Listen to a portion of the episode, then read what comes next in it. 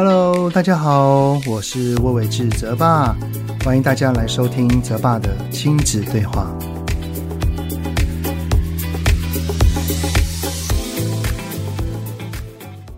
Hello，你们好，欢迎收听泽爸的亲子对话，我是亲职教育讲师魏玮志泽爸。我记得曾经读过一本书，哈，内容讲的是呢，就是孩子如何应对外面的世界，是从家里的衍生。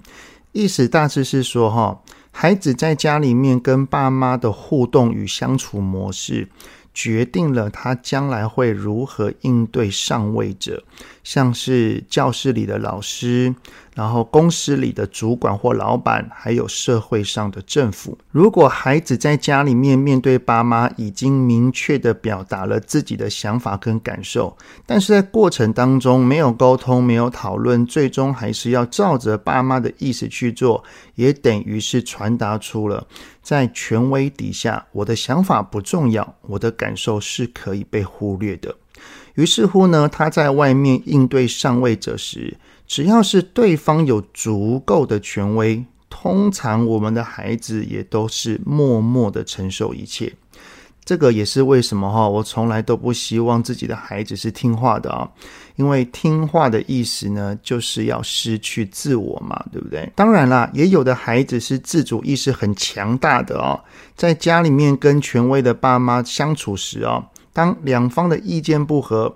很常发生的状况，如果是你来我往，你一言我一语的这种争论不休，吵到脸红脖子粗的那一种哈，孩子在外面遇到上位者时，也有很高的几率是采用不断的回嘴、顶嘴、争吵的战斗模式来做抗争。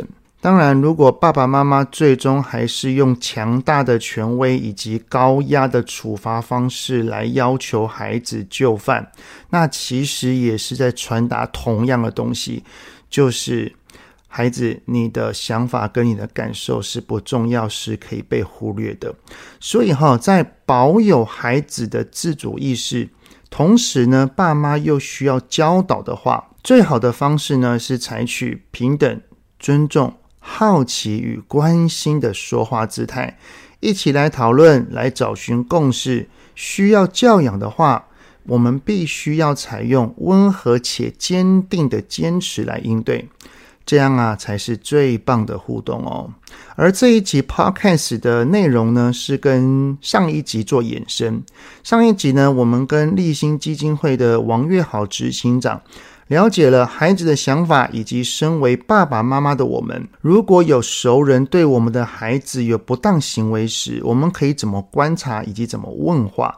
那这次呢，邀请的是台湾性别平等教育协会的理事翁丽淑老师，来听听看，就是要如何在日常生活之中，在家里面就学习如何尊重孩子的想法跟感受。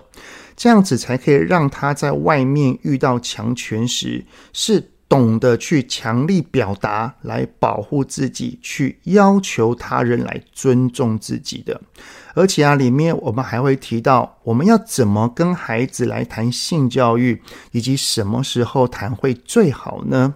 所以啊，这一集的主题非常的重要，我们就来聊一聊，教孩子保护自己的第一步。就是要让他知道我的感受很重要。从生活教育到课业学习，爸妈烦心的大小事，就是我们在意的重要事。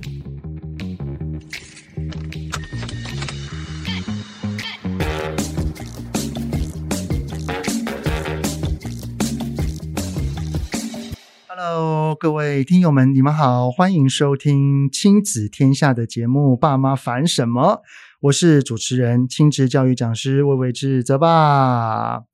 我们先前哈有一集的节目，特别邀请到了立新基金会的执行长，就是王月好王执行长，来谈一谈关于权势的性侵事件哈。那一集的播出之后，其实受到了非常多热烈的回响啊。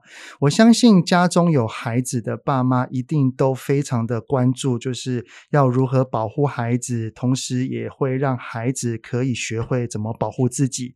今天。天这一集呢，我们要来再谈深一点呢，就是在上次的节目当中，我们了解到说，要让孩子在那个当下能够懂得去反应。第一个是除了爸爸妈妈要有足够的敏锐度之外，靠的呢，也是在家里面与孩子长期的一些互动啊、引导啊，以及让孩子觉得他的身体自主权是有被尊重的。好，那这一集哈。来宾是在国小教学现场里面有设计性教育教案经验的翁丽淑翁老师，我们掌声欢迎。谢谢，对，大家好，我是丽淑。丽淑老师你好，你好。嗯、你对于就是在现场经验啊，推广两性平权啊，性教育，好像也蛮长一段时间了，对不对？嗯，大概十几年了，对。那就您现在来看呢、啊，十几年这个历程当中哈，在我们这个台湾。的社会啊，以前到现在，对于这个性教育有没有什么不一样的地方？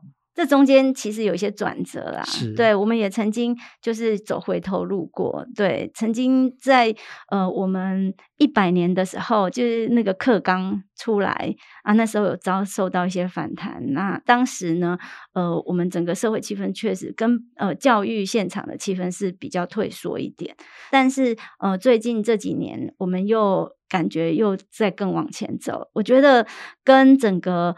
呃，社会的走向跟那个氛围，甚至应该说跟整个民主气氛也有很大的关联。意思就是说，爸爸妈妈包含了老师，对于谈性这件事情，其实是比较看更开放一些的。对，对，目前我感觉起来是可以的。对，就是有更多人愿意谈了。对，因为上一次跟王执行长谈的时候，发现到。有很多的孩子遇到了不舒服的行为的时候，嗯、他其实是不知道怎么说。对，他对于自己的一些身体的遭受、一些感受，他不晓得怎么说出口。而关于性教育这件事情，其实蛮多的家长在家里面都是难以启齿的。然后，例如说：“爸爸，那是什么？可可能跟身体相关的。”他说：“啊，你不要乱碰啦哈，你以后长大就懂了啦。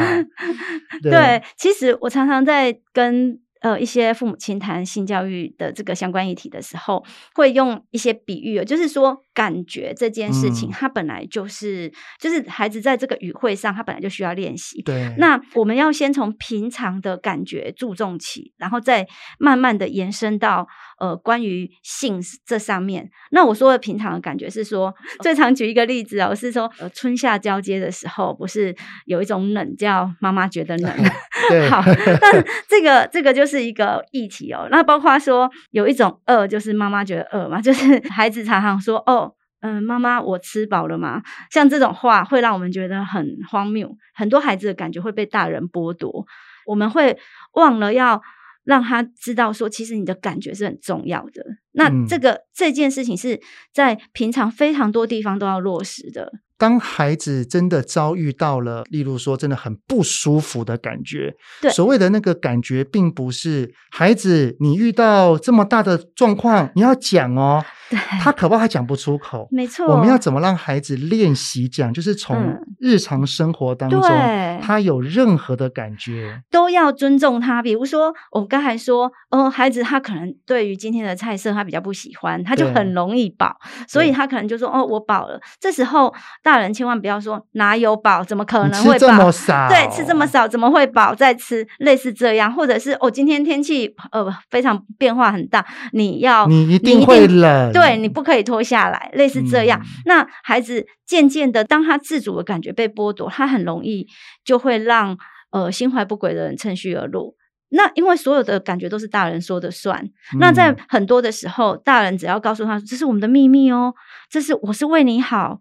那他当然从头到尾他在叙述自己的感觉的时候，都是不被重视的。那你觉得在那一刻他，他他会突然重视起自己的感觉了吗？就算他觉得不好，他也会觉得，诶，大人说的算啊。嗯、那所以我会呃常常跟很多的大人耳提面命说，其实自主很重要，你要让孩子有机会。自主决定他的感觉，虽然你可能会有点担心，比如说你怕他着凉，你怕他挨饿，但是没关系啊，孩子不会让自己饿到的啦。真的。就是时间到，他觉得饿了，那我们我们再来。帮他准备，或者是说到时候我们来跟他好好的谈，说，诶，那我们在吃饭的时候是不是要吃得更饱一点，而不是在当下去剥夺他陈述自己感觉的那个时、嗯、那个状态。所以这个跟教养有很大的关系，就在这里。身体自主权是全面性的，它不是只有跟性有关。哇，这个真的是还蛮细微的，就是我们。虽然今天来谈的是一些性或者是身体自主权的内容，嗯，但是其实它的根本跟源头都是来自于一个人发自内心的感受。没错。那我们再把它结合到身体自主权好了。那如果假设孩子慢慢大了，对，那就像是有些长辈，他们想要去抱孩子，嗯，但是孩子他不舒服。没错，没错，这个就是一个很重要的。对，阿嬷抱抱。嗯、哦，我不要阿嬷抱抱。然后这个时候，可能爸爸或妈妈说：“哎、欸，阿嬷是疼你，让阿嬷亲一下，阿嬷抱一下，又有什么关系？”没错，嗯，是不是像类似这样？类似类似，对，你讲的非常具，这个例子真是太对了。很多孩子他在从小长大的过程里面，他会看大人如何站在他这边，或不站在他这边。嗯、所以，当这种事情，当他说不要的时候，你是站在。另外一边来告诉他说：“哎、人家是喜欢你，哎，人家是为你好，人家是怎么样怎么样。就是当你依附的大人，你信任的大人，却是帮别人讲话的时候，渐渐的你会知道说，哦，我的感觉比较不重要。”呃，对方比较重要，要去迎合那一个大人的感受，迎合大人的感受这件事情，就会在很多地方，他会慢慢的落在他的脑海里，然后变成一种在血液里控制他。那你说，为什么很多很多这种事件发现的时候，已经很多次了，然后那个孩子为什么不说？嗯、因为他知道说了没用，说了就会被大人说：“哎，人家你不要想太多，人家是喜欢你，人家是为你好。”对，当。他知道，他马上出现一个平常在对待上就会发生的这种应对的时候，那你很自然的孩子就会知道你会站到另外一边去。所以我会劝很多身边的爸爸妈妈们，你在遇到像这种事情，其实从很小很小，你就要让孩子知道，身体就是他的，感觉就是他的，你是帮他维护的。所以像很小，很多人都会说，小婴儿就是要让大人处理的，哪来的什么身体自主权？没有，我觉得在在婴儿时期你就需要了。他哭了。对，他哭的时候，你会知道要怎么安抚他。再来，你要对他做任何事情，包括你要帮他换尿布。呃，我常常说，你要让他知道，诶，他。听到某一些声音，他就会知道哦，这个人是我熟悉的，他要来对我安全感对，所以一开始要先跟他说话，跟他说：“哎，我要来帮你换尿布喽，你会比较舒服哦。”哎，不断的说话，那个历程里面，其实你就建立他的安全感。然后呢，这个过程你呃先出声音，再动作，慢慢的他就会建立起来。哦，只要有这个声音来，我就会知道我的身体要做好准备，因为可能就会有，而不是一开始就呃衣服就扒开。这个感觉一开始小孩可能一开始会有点吓到，慢慢的他就不吓到了，不吓到反而让我们担心了，因为他已经麻痹那种突然间的刺激，突然间的这种不舒服，他已经变成一种习惯了。那变成习惯不会是好事，因为他就减少了对这个环境的这种感度，对那种。不恰当对待的敏感度，它就降得太低。它甚至会产生自我怀疑，会不会就是对，就是会、嗯、这种这种强烈的被剥夺感，是不是我想太多了？对对对，还是他没有那个意思，是不是我在误会他了呢？对，没错没错，你讲的很好。对，越越到越大的时候，他开始不断的被说，呃，我们要为别人着想，我们要在群体里面不要干扰别人，我们不要做什么。哎呦，呃、这种像这样，我们的自主，其实孩子很多孩子哦，在那个自我越来越小，越来越小，他很多事情他当然会自我怀疑，嗯、所以他不容易说出来这件事是起来有自的。所以我我会一直觉得说，规矩的建立其实不用太早。我的意思是，你要让他先有比较强大一点的自我，我们再来说，呃，再到诶、呃，像体制里面。会有很多时候告诉他怎么去观察呃这个团体的需要，或者怎么配合团体、嗯、这件事情。他如果是建立在他本来自我就已经慢慢强大起来，那我觉得其实要做到那件事很简单的。可是反而前面我们慢慢的告诉他，其实你很重要，你的感觉很重要，我很在乎你。这件事情是一点一滴慢慢培养起来的，哦、那才有机会让他在遇到事情的时候，他会很知道你做错了。是我的感觉没有错，我从来就是被好好对待的，哦、所以当有不对劲的感觉出现的时候，他会很有敏感度，然后他会坚定意志。对，我那，我我这样一听哈，我我就蛮庆幸的，嗯，因为我女儿的那种坚定意志的言语非常强烈啊，太棒了，我不要，我就是不要，对我现在不想去，你为什么会这样要求我？我觉得真的听到这个，你就会安心，你就知道哦，这个孩子他很知道自己要什么，不要什么。只是，只是，然后，然后，当然会。好了，这也是蛮安心的，就是 因为我们家女儿也是这样。我常常都安慰自己说，好啦，就是，而且他这种嚣张的时候也不会太久啦，就是慢慢他长大，他会越来越。观看到呃，就是这个环境到底是怎样，团体，怎么样，越来越慢慢的社会化，对，对不对？可是所以不用担心，可是把，对对对，汪老师就是爸爸妈妈担心。我以刚刚那个例子为举例哈，你看孩子好不容易看到长辈。长辈其实也是出自一片好意，爸爸妈妈也是想要孩子接受长辈的好意，对而且也希望同时间去教导孩子怎么去懂得去有礼貌，没错，懂得去回应长辈对他的爱。嗯，所以我相信爸爸妈妈都会听到孩子说：“我不要，我不要阿嬷抱，我不要阿公抱。”我现在都有听到，对。但是我们要如何？抓到中间的平衡。其实我之前也非常的 非常错愕，然后也不知也不知道该怎么办。那可是我后来慢慢的就会在。我们每次要去见呃长辈的时候，或有机会见到长辈，我一定会先跟孩子聊。我就说，你今天状况如何？如果阿妈抱你，你会想要让他抱吗？啊、就是先询问，对，先问他，而且先让他知道说，哎，我们可以怎么配合他。如果他说，哦，阿妈每次这样抱我就会很不舒服，那我就会说，哎，那你觉得，嗯、呃，阿妈阿妈怎么抱你是可以接受的？你是可以接受的，或者是你觉得他只要轻轻的，或者是他只要跟你呃握握握手，这样就好了吗？还是怎么样？就是跟他聊一聊，怎么样的对待不同的人，他可能会有不同的接受度，所以可能会有一次。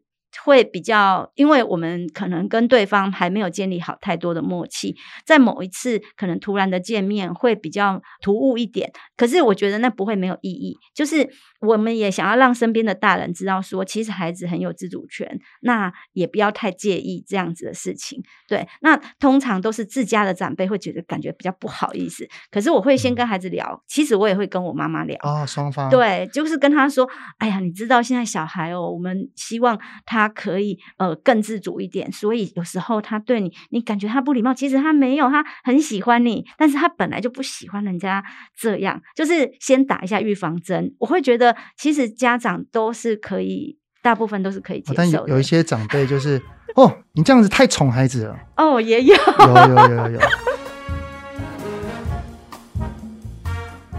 就是你知道有很多的爸爸妈妈，其实有的时候在那个当下的念头就叫做我担心被别人认为我是一个没有教好孩子的爸妈。对，我觉得这个一下子那种尴尬、那种担心一起来之后，嗯、然后就变成一定是强迫弱者了嘛？没错，没错。对对对。我我会觉得有时候。会犯一点小错，那是正常的。嗯，我常常这样讲，因为有时候我也会犯这种错，就是就是在某一些时候忘了顾虑到孩子的感受。那我觉得。大人要勇于认错，没错，真的，我常常啊，我没有顾虑到，我真的觉得很不好。我常常就是在家里的时候，就会跟他说，嗯，很抱歉，我今天我觉得我这样做好像不太对。嗯，那你你觉得，嗯嗯，下一次如果遇到这种事，妈妈怎么做比较好？哎，这个好，对，就是问问他的意见，然后让他体谅说啊，大人也会有尴尬、不知所措的时候，犯错的时候啊，对对对对对，所以就很像是假设。那个阿阿公阿嬷真的硬爆了，然后啊小孩不舒服，然后在那边那边生闷气，对，然后爸爸妈妈在那个当下还指责他，嗯，然后我们看到小孩子生气或难过了，我们也觉得，哎，刚刚是不是做不是很好？然后就照刚刚翁老师的方式去关心一下孩子，对，而且要认错一下，就是跟他说对不起啦，对，妈妈虽然听到你说你不要了，但是妈妈还是要要求你接受阿公阿妈的抱，这是妈妈的不对，对，下一次我们先讨论看看，我们在过来的时候，在路上我跟你讨论看看，阿公阿妈要怎么抱你，你可以接受。对，或者我也会跟他说，呃，我也还在练习这一题，嗯、那那我们一起努力这样子。哎，这个其实这个过程当中的确给予孩子很多的尊重感。对，而且让他知道你很支持他。哇，这个好重要哦，这真的很重要。否则的话，他怎么强大起来？他对抗。就像你刚才说的，怎么样对抗强这种事情，没有小时候这样一点一滴的累积，他在这个金字塔的顶端怎么可能做得到？对，对啊，等到对抗强权，意思就是说。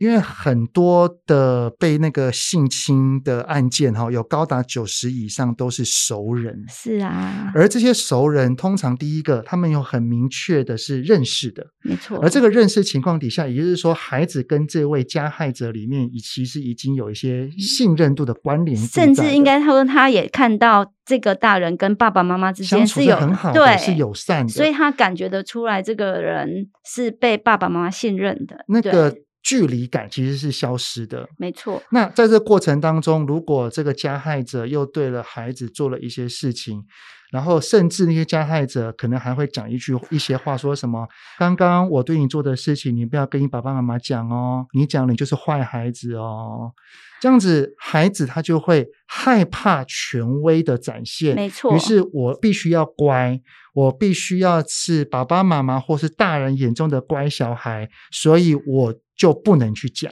没错，你不会觉得吗？像刚才说的那个，如果是一个从小被尊重大的孩子，他不会产生，不会，对，因为他早就知道，我爸妈本来就是以我为主，就是我、嗯、我自己。是如何被尊重？你现在唬我吗？你讲这个是在唬我吗？就是、你觉得我讲的事情，我爸妈不会听吗？这个大人所讲的言语跟他在家里面所受到的对待是不一致的，他就会勇于反抗。没错，这种反抗是因为他本来就建立在一个很强大的自我。那我我刚才讲到那个反抗哦，嗯、就是其实我不太认同说叫孩子什么呃。踢呀、啊，或大叫啊，或是什么？其实说真的，一个孩子那么小，你说遇到一个大人遇到那个状况的时候，是不是？对，一个大人那么大，那或者是大人，不管他可能是用一些呃好言好语、很温柔的对待，然后可是他要睡醒的是一个非常糟糕的意志。嗯、那这种状态底下，其实其实我常常都觉得，小孩要讲的话是，我我常常教我的小孩说，遇到不对的事情，你要告诉他。你做错了，而不是尖叫尖叫，啊、对，失控，因为失控的状态，你会让对方觉得哦，那或者是旁边经过的人会觉得说哦，他只是在管教小孩啊，这个孩子太不乖了。哦、你知道那个状态会没有办法控制。如果大人要对小孩做什么，其实几乎小孩是没有办法反抗的。反抗。我就觉得，如果孩子从小他本来就已经培养出一个比较强大的自我意识，嗯，他好好的告诉对方说。叔叔，你知道你在做错的事吗？我觉得这句话很有力量。叔叔，我已经跟你说不要了，你为什么还要这样？我我已经说不要，你你知道这样是错误的吗？因为。好好的告诉对方你做错了，你会让对方突然间会吓到的。他会觉得他本来以为没有人知道，我们今天做的事不会有人知道，嗯、可是他忘了眼前这个孩子他本身就是一个别人，他就是知道。嗯、那你等于是告诉他说：“我知道你在做不对的事。”就是当孩子有这种强大的能量去告诉对方的时候，对，对方也会被唤醒。我的确做错，甚至。他已经意识到，你这么明确的告诉我我做错了，那你也可能会告诉你的爸妈。没错，那会让对方至少在那个当下，他也可能会就，就退步，对，退步，就是或者是自己找台阶下。那、啊、那那至少可以在这个时间，就是至少让这个大人唤起他啊，我在做不对的事情，我应该要有所警惕。那当然我，我我们很难知道，呃，小孩会遇到什么样子的人。对，但是我我比较不主张。一直跟孩子讲说，你要怎么做，你要怎么做，是因为我会觉得我很担心把这个责任放到孩子身上，当他在那当下他没有做什么的时候，对，他会自责，然后觉得啊、我那时候怎么没有，怎么没有做什么，我怎么没有，怎么没有，怎么没有？当他有很多自责之后，他就不敢讲出来了，更不敢讲，因为他就觉得自己做错事啊，事情好像、这个、跟上一次王月豪执行长讲的一模一样，是。对，就是我们好像以为我们都是在好好的教他你该怎么做，对，反而却让他真正遇到了更不敢开口。没错，所以我们第一步在平常的对待上就应该要有一些呃重要的对待方式，要要更肯定，知道说什么样才是对。嗯。第二个就是不要把这个责任放在孩子身上，因为再怎么样。都是加害者，都是行为人的错。嗯，所以如果我们要用什么方式来教，那你说我们都不要教吗？不是，而是我比较强调会在前面的阶段，我会希望他多认识自己。所以我们的性教育其实有很多的面向。对，到了呃性侵害、性骚扰的防治已经是很后面。那什么时候可以跟孩子谈性这件事情？嗯、呃，在他开始有疑问的时候，最重要哦。对，大概平均都是几岁会？大概其实在，在呃四五岁，或者是有的五五岁多，就是四五岁那那个阶段，孩子会开始对自己身体的感觉有有开始有不一样的敏锐度。所以他那时候，呃，可能会有一些爸妈观察到自己的孩子在这个阶段会喜欢抚摸自己的性器官。哦。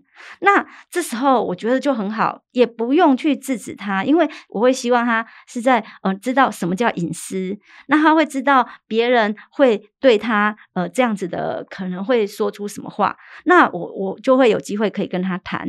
隐私是什么？然后为什么大人会紧张？说哦，你好像诶，在抚摸性器官这件事情，可能对有一些人来说是呃不适合在公众的地方的。那这时候慢慢的就引入了跟别人互动的这件事情了。要怎么谈呢？因为其实很多的爸爸妈妈知道要谈，嗯，但是却不知道如何下手。诶，其实我们有一些绘本。像就是有一些绘本是来教孩子，哎、嗯，你你知不知道我们的身体是什么？然后，呃，认识自己这一块是很重要要提到的。其实像之前，呃，我有推荐。呃，水滴文化的一套关于这是我的身体，然后以及呃我的身体我自己决定的这一套系列，嗯、那这个比较会像是它就是用一种以孩子为主要的对象，然后以他为主体来谈身体是什么，那让他自己知道说哦。呃，原来我的身体有这些、这些、这些，然后有一些地方呢，平常为什么我们会想要把它遮起来？比如说我上厕所为什么要关门？类似这种，那这种话题可以跟孩子多聊一点。那再来看他有没有什么疑问？我觉得孩子的疑问才是最重要的哦。那像假设说他对于外观，例如说，爸爸，为什么我的跟美眉的那尿尿的地方长得不一样，没错，我们的性器官为什么感觉那或者是连爸跟爸爸也不一样？为什么妈妈她的这边会比较突出，比较大？对，对，对，对，像这个就很多东西就可以聊了。我我知道，我我你知道那个王老师，我我之前哈，当我的孩子问我这件事情的时候，我我自己啦。当时我也没有去做这方面的研究，只是就突然被问了。嗯，但是我知道一件事情，叫做面对孩子对于性的好奇，爸妈不可以回避，对，要正面迎战。但是正面迎战又不能讲的太多或者太深，要以 他的角度、他能理解的方式去告诉他。所以我那个时候的说法是，都是以夫妻、家庭。以及生宝宝，以这方面的目标来去跟孩子分享，像是，呃，爸爸为什么妈妈的胸部比较突出？然后我就会说，哦，因为小 baby 出生之后，他的眼睛还看不到，然后他又要喝奶，那个地方其实就是装小 baby 食物的地方，喝奶奶的。而且啊，他那时候眼睛看不到，所以他必须要用触碰的方式，所以妈妈的那个地方突出的地方，它就会更突出，这样子的话才可以让。小 baby 很明确可以找到他要吃的地方，对对对，大概这样子，这样子 OK 的样是很好啊，好 就是让他可以哦知道。其实我觉得态度才是最重要的。就算我们的回答没有到很完整，哦、但是让他知道说，哎，他有问题问你，你没有闪躲回避，或者甚至反而去说，哎，这有什么好问的？那样子，如果就是如果是闪躲的话，会让孩子有什么样的想法？例如说，呃，所以性是不好的喽，是这样子吗？就是这件关于这一类的事情，最好不要多问。啊，所以他以后遇到了，他也觉得不敢去跟爸妈问，对，隐约感觉这件事好像跟之前我在问问，对，我在问那个身体的不同那件事情，好像很很像。其实小孩的敏感度是很高的，嗯、他会知道说这种事情到底是不是类似的事情。所以只要在这方面多开放，然后但但是开放也不代表要太深。应该说，我们能聊的也，我们也不是。这方面的什么专家，啊、所以很多时候我也会跟他说，而、呃、我所知道的可能很有限，但是我们可以一起来找答案。哦，这答案太棒了，就是很明确告诉孩子说，我是开放的心态来面对你的提问。爸爸也不是很知道，但是我们可以一起去问，一起去找答案。对，而且这种状态会让孩子很知道说，他很多事情。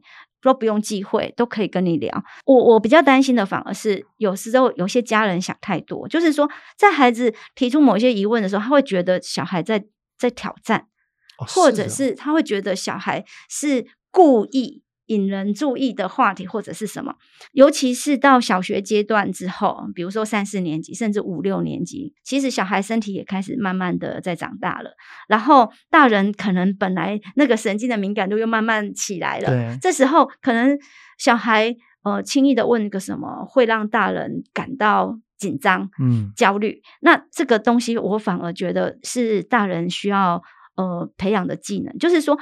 好好的迎接所有的提问，所有包括你明知道这个可能是在挑战你，我觉得那种接过来就是好好的把他接过来，而且让他知道说，我因为很爱你，所以任何问题都没有关系，我都愿意。然后不一定我可以真的完全的回答你，可是没关系啊，我们就一起来面对，来看看说这个问题你真正想要问的是什么。其实就是个态度哈，对，以这样子正面迎战的态度，会让孩子感受到，假设我在呃学校，我在外面遇到了类似的事情的时候，我有一个人是愿意接纳这个方面所有的。没错，然后我有一个人，我不管怎么说，他都会陪着我一起去讨论这件事情的。对，他都不会斥责我。然后，因为我比较常听到的，会是说：“哦，那个小孩真的越来越不乖了。你看他问那什么问题？”嗯，我我觉得他本来就有一个预设。对，也许啦，也许小孩真的会挑战大人。这个这很，尤其是越到青春期的孩子哦，他就越想要测试。然后呢，而且有一些问题，确实感觉起来是不太礼貌的。嗯，那种不礼貌，就是我，我像我长期的当高年级的老师，我也常常在迎接一些，我真的觉得看似就知道他其实就是在挑战。挑战对，就就是一些很不礼貌的问题，我全部你要问的，我全部都接，包括很隐私的问题。哦、那可是我会告诉他说，影像遇到隐私的问题。呃，爸爸妈妈的说法跟老师可能会不太一样，因为爸爸妈妈跟他们长期在一起，可能聊的东西可以更深。但是老师不一样，老师有我自己的人生，可能我就会告诉他说，其实你这个问题啊，不太适合问老师，因为因为我跟你没有熟到像闺蜜一样，嗯、就是去。诶，关于性上面的一些经验，或者是对经验分享，这有点怪。我说这个真的不太适合。那那所以你轻易的提出来，恐怕我觉得对很多老师可能是冒犯。但是我不会怪你，因为你还在学习。所以呃，我觉得你就有一次经验，以后如果像类似的问题，可能是你有非常非常要好的朋友，你们很想要交换一些非常私密的话题，嗯、那我同意。但是你呃就这样问老师，我会觉得其实我们之间可能。并没有好到这个地步。翁老师，你这个说法哈，其实也是跟您跟学生之间设定一个界限。当然，对。那我知道翁老师，其实你在学校这边有做一些教案，跟性教育这方面的教案。嗯、那这些教案，你的对象是孩子还是家长？都有，都有。呃，如果因为。小孩他终究很多事情都还是要回到家长这边的，是当然。所以我也会希望家长在这个方面能够好好的迎战，这 样就是就是他们有足够的职能，而且也也不怕这样子。所以我也会在呃很多时候会想要跟家长多聊一点，所以。其实呃，有一些教案是，比如说那种一节课、两节课的这种教案，嗯、然后就是像我曾经就是呃，我当导师的时候，我有一个月经教育的教案是呃，历经就是大概有七八周左右，那这中间可能包含了很多关于一个孩子的身体变化，这个是最基本的课本就是讲这个。对，但是我就觉得，如果只有讲这个，小孩就是这样。那就过去了。对，当然我就不是只有讲这个生理变化这件事情，我可能还会多一点。我会希望他可以去去问一问他的家人，他们是怎么样看待月经这件事。哦，那他就有机会跟他家里的女性的长辈，呃，聊一聊这个话题。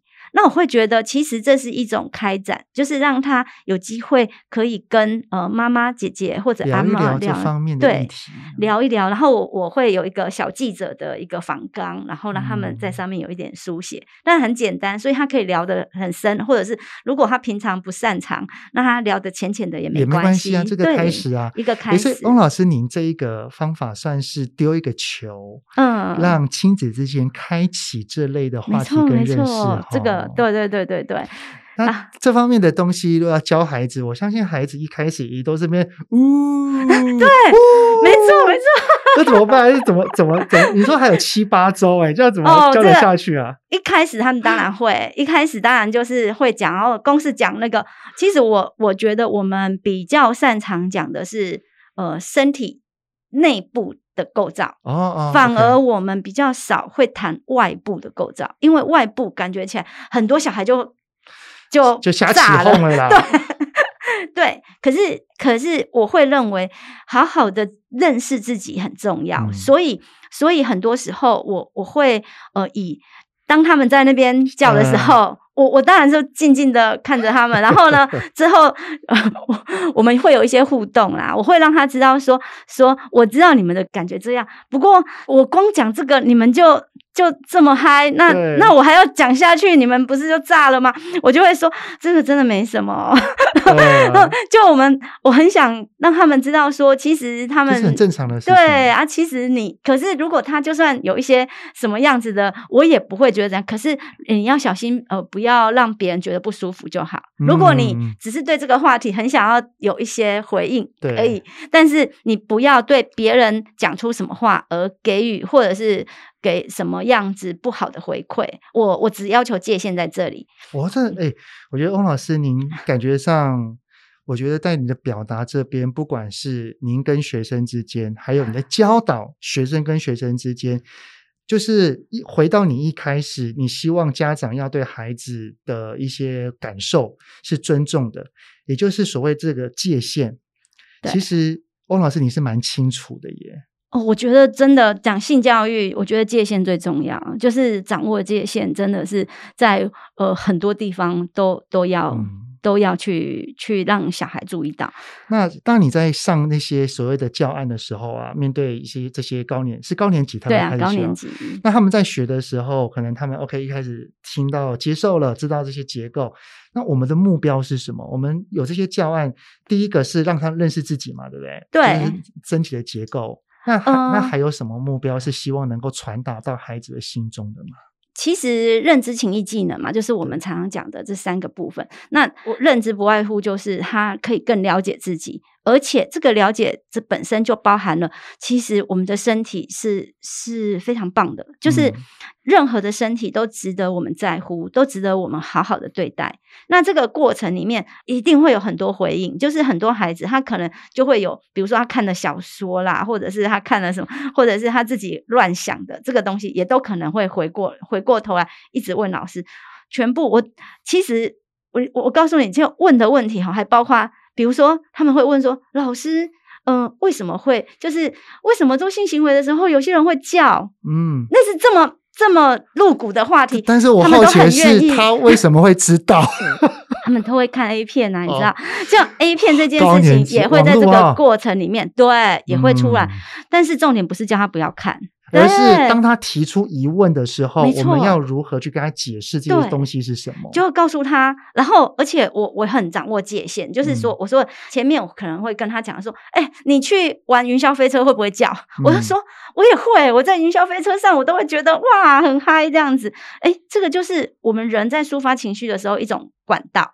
然后呢，小孩当然就会问：“那老师你自己呢？”我说：“这就是界限，隐私。哦 ”这样画一条线。翁翁老师，你刚刚讲的，对，有些高年级会刻意挑衅，没错，没错，就是这样子。那这个过程就会让，如果我们知道掌握住这个隐私，那老师就会比较愿意教。因为他会知道说，说我不用面对很尴尬、很难堪的这种情况，或者是被学生挑战到，然后我我会不知所措，我会不知道该怎么回应。其实很多事情你就是正面回就好了。欧老师，你的教案其实就是教导孩子第一个更加认识自己的身体，那还有第二个就是对于一些刻板印象的观念，我们要帮他去厘清，去表达你的不舒服。嗯，然后感觉第三个就是你要让孩子之间认为谈这件事情是很。正常是自然的一件事情。对，只要他界限能够掌握好，对他他任何疑问都可以提。但是如果只涉到人生上的个别经验的话，你你就要、哦、隐私，哎，对要，要知道那个界限。那翁老师，您有希望孩子知道这些东西之后，有带回家一些什么东西给他们的爸妈吗？其实我月经的后面，我有让他们缝布卫生棉。就是也结合那个手作课，然后让他们缝布卫生棉。那那其实那时候就会有人就会开始提说，我男生干嘛要缝布卫生棉？然后哎，我也就会说，哎，其实你觉得呢？其实我很多事情都会让孩子自己去想办法。我觉得学会表达真的很重要。然后小孩就会跟我说，他就说，哦，其实我们身边有很多女生，我们要更了解女生啊。然后我以后也可以送给我女朋友，或者是送给姐姐。送给妈妈，就是会有人会说，啊、我如果有一个这样的礼物是很好的，而且是我亲手缝的，然后我就说，对，那你就可以这样跟妈妈讲，就是就是家人、哦、家人会有不理解，那当然就有小孩能够有这个话语权。嗯、其实我觉得慢慢一个孩一个家庭的关系慢慢可以有一些松动翻转，也会靠着这种慢慢的老师给一些。任务，然后让他有机会去传达。那当然，我知道有这个算是比较已经比较好的家，会关心小孩在学校做什么。对对对，有一些是呃，只是哦、呃，要交钱拿去就好了。也是有的，也是有啊。对对对。那我像我上上个年度我，我我也呃发展一个教案，是我我是拜托呃家人，就是拜托他的照顾者，能够写一封信给孩子。哦、然后我那时候要求他们，就是你要写。你受挫的经验，你失败的经验，请你不要写你很厉害的事情，你不要写你第一名的事情。嗯、我要他们写受挫。那我的目的只是要希望他小孩会愿意跟大人分享他的负面情感。对，所以刚才讲到秘密的事情，也是好的秘密，你要怎么留都没有关系。但是只要有一点点不好，我拜托你，你一定要说出来。不好的秘密很重要，就是一定要让别人共同承担。这个翁老师，你呢也是回应到一开始我们所谈的哈，就是如果孩子觉得这件事情是不好的，他自己也会知道是不好的。对那如果大人又禁谈，基本上他就不太会去跟大人分享了。没错。所以翁老师，您的这一个目标也是希望透过这样子的方式，能够开启您的学生跟他们家里面的家人有更多这方面的一些互动，没错，能够敞敞开心胸一起来聊这些事情。对，那这个过程当然家人也会。会有一点呃，不知道不知所措，也不知道该怎么做，那他就会反问老师。那我也很好，这样子我们嗯、呃，对亲师之间就可以有更多的互动。那我可以告诉他们他们的一些疑虑，或者是担心，或者是他们不知道该怎么做的地方，我们可以有一些互动。这样子，搞不好翁老师，你知道有些孩子在这方面的的一些认知哈，比家长还多嘞。我告诉你是真的，你讲到了，对。老师，孩子怎么会知道这方面的东西？现在网络什么东西查不到，我告诉你。所以当我要教说什么月经的东西，哎，你知道吗？第一时间很多小孩啊，讲什么月经，我们我们知道的更多，好吗？所以，所以其实不要小看小孩，但是我们担心的，的所以我觉得那个最后一个目标才是最重要，嗯、就是要告诉他说，说我知道。知识面你们一定可以收到很多，可是网络太多了。对，但是我要让你知道，我有问题的时候，你一定要找到对的人来，呃。来支持你，来帮助你，这个对的资源很重要。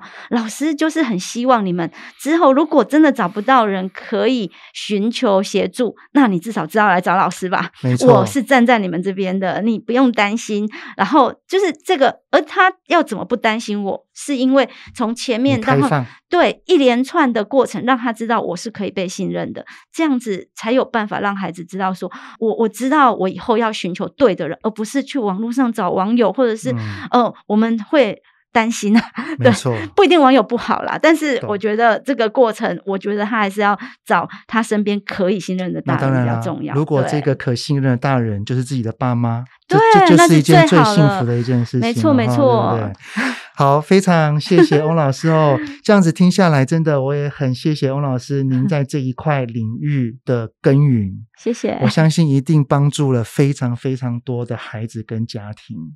嗯、那从今天欧老师的回应当中哈，我们不要当孩子真正遇到事情了才开始要去教他。更重要的是，如何在日常生活当中去落实孩子的感受性的尊重，孩子的身体自主权的尊重。只要我们的孩子他的感受、他的身体是有被大人尊重的，特别是爸爸妈妈，他在外面也更懂得去保护自己。好，非常感谢今天翁老师的分享哦，谢谢，谢谢，嗯，谢谢大家，谢谢大家的聆听。亲子天下 Podcast，周一到周六谈教育、聊生活，开启美好新关系。欢迎订阅收听哦，Apple Podcast 跟 Spotify 给我们五星赞一下，也欢迎在许愿池留言告诉我们爸爸妈妈，你们到底在烦什么呢？我们会给你解答哦。我们下次再见喽，拜拜，拜拜。